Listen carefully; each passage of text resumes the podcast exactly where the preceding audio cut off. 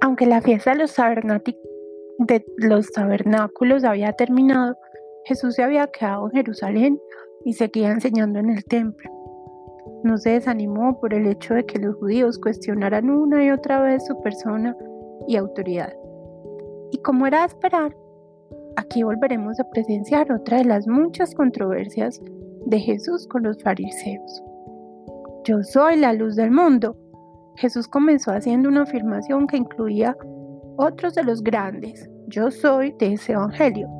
Yo soy la luz del mundo. Quizás la razón por la que este momento hizo tal afirmación debamos buscarla en lo que los días anteriores había ocurrido en el templo durante la fiesta de los tabernáculos. Allí se habían encendido unos enormes candelabros con los que intentaban recordar la columna de fuego que guió a los hijos de Israel durante las noches a través de su peregrinaje por el desierto, como decía en Éxodo 13:21.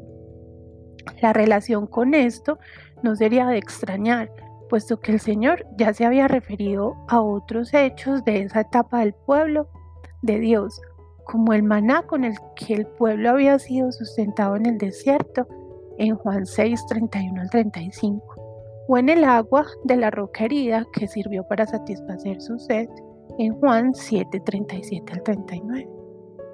Así pues, de la misma forma en la que Dios había iluminado a sus antepasados en el desierto, ahora era el mismo Hijo encarnado quien les a iluminar dispersas las tinieblas de sus corazones, y no solo a ellos, porque lo que Jesús afirmó es que Él es la luz del mundo, indicando con esto la misión universal de su ministerio.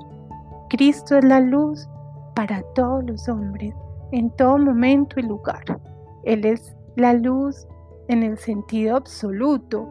Cualquiera otro, otro hombre o movimiento religioso no tiene punto de comparación con Él.